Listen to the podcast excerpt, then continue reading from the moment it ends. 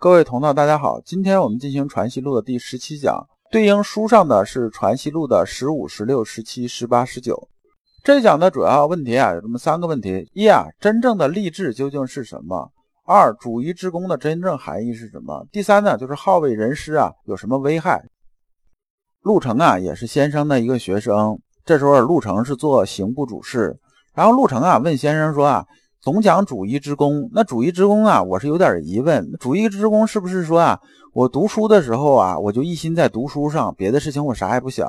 那我做具体事情的时候啊，就在具体事情上。你比如说，我吃饭的时候啊，我就在吃饭上，我吃饭时间我就琢磨吃饭这点事儿，别的东西我不去想了。那么这种想法是不是啊？就这种想法和做法是不是就是主义之功呢？然后先生啊回答说啊，那按你这种说法，就按你这套逻辑啊，那我们好色的时候就一心在好色上吧，我们呢在好货的时候就一心在好货上，那这是是不是也算主义之功呢？我们听着先生讲这句话啊，就有点反诘的意思。好色啊，肯定不是什么好事儿，对不对？但好货似乎也不是什么好事儿。那么先生啊，接着解释他刚才这话，说啊，你这种想法是有问题的。那么你如果是这样的话，就是说我吃饭就在吃饭上，做事就在做事上，读书就在读书上，而呢不问呢心里边呢是不是存那个天理的时候，你这种搞法是什么呢？这是主物啊，这哪是主一呀？那么主一是什么呢？主一是说啊，不管我们做任何事情的时候啊，首先呢，我们心里的是有天理啊。我们之前也讲过这种天理这种概念。天理是什么？天理就是我们心里头要始终存在着仁义礼智信的，就是我们做任何事情的时候，心里啊都要存在这个东西，就心有良知，有自善。那么我们这时候才叫主一，而不是说啊，我们做具体事儿，心里头怎么想不管，那不是主一之功，那是什么？那是主物。先生啊，接着说，究竟什么是真正那种主一呢？这个主啊是专心的意思，就是专注一个方向嘛。这个一呀。不是说一件事儿上，一是指什么呢？一是指的天理，就是说呢，我们做任何事情的时候啊，要先专一到天理上，就是先把调子定了，然后再专一到具体这种事儿上，这才是主义之功。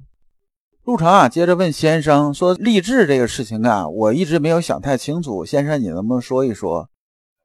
先生说啊，我们修身说这个励志啊，是说心里头念念要存天理。那么念念存天理的意义是什么呢？就是让我们成为一个真正的人，然后通过心存天理啊，养一身浩然正气啊，自然而然的我们就精气神具足，然后做人呢也坦坦荡荡。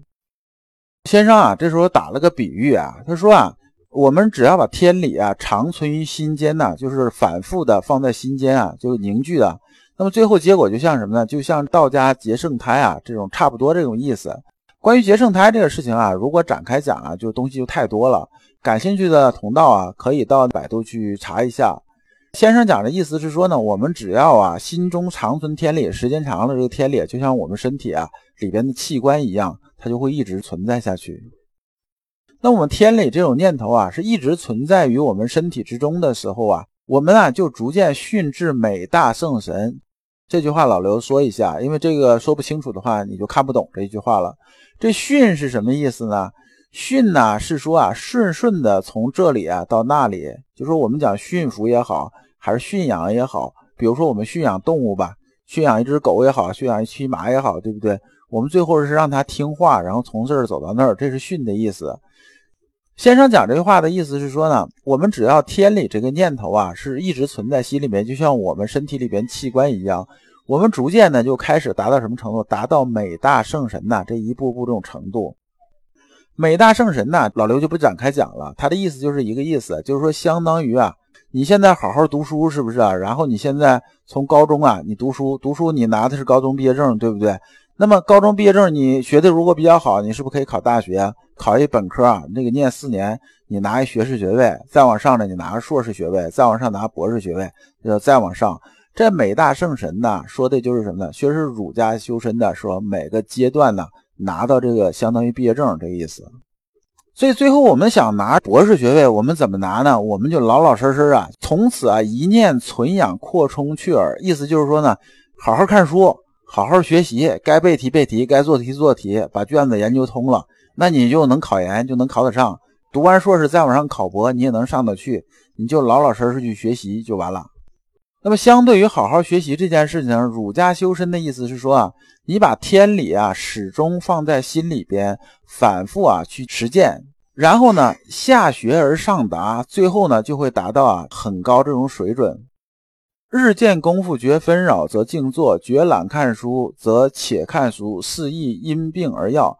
先生讲这个日常修身功夫讲是这样子，就是说啊，白天做事情的时候啊，我们如果觉着现在我们心绪已经乱了，就是情绪不好了，那怎么办呢？那你就先静坐下来，让心呢先平静下来，这是一个修身的一个办法。那么呢，今天我不想看书的时候呢，你不能由着性子说我不想看书，我书扔一边了吧？这时候你呀。要去看看书，看看书呢，那么这就是什么呢？这就是啊，对应啊我们修身的这个问题啊，对症下药的意思。那么处朋友啊，勿相下则得益，相上则损。先生讲的意思展开说是这么个意思，说让，我们跟朋友相处的时候，就是包括我们人际关系这种相处的时候啊，我们做人呀，要相对来说向下一点，就是说谦恭一点啊，把别人往上抬一抬。这时候呢，大家都比较好相处，也都处的比较舒服。然后呢，你非得要争在上面的话，那么就是非得要争的话，那大家呢可能都很不舒服，也会损害你这种友谊。举个例子啊，人都喜欢跟这种尊重人的人呢在一起相处，没人喜欢跟没礼貌的人相处。那你说你处一朋友，他家很有钱，是不是？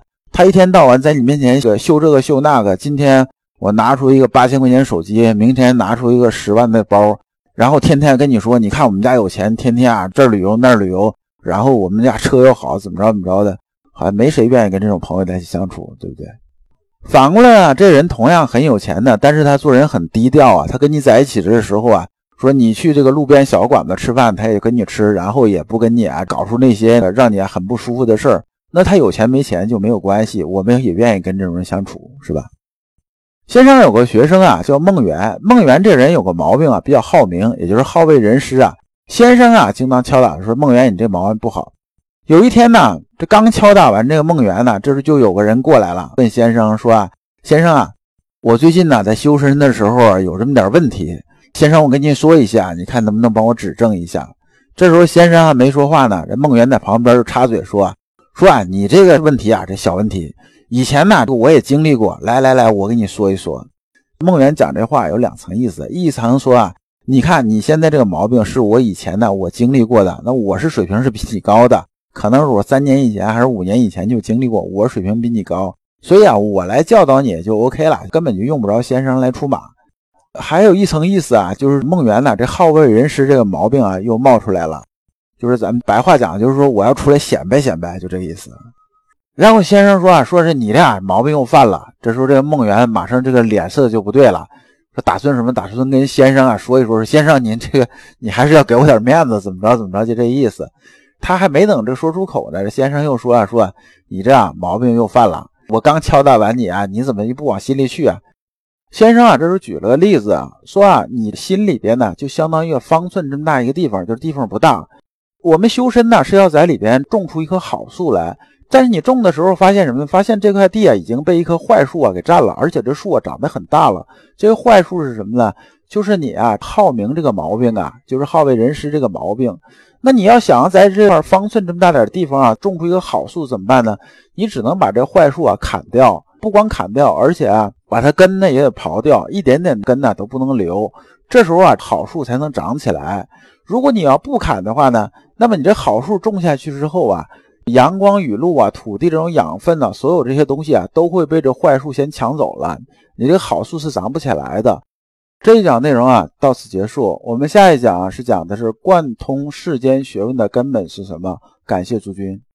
老刘所讲的都是老刘啊近二十年啊自己修心的一些心得和体会。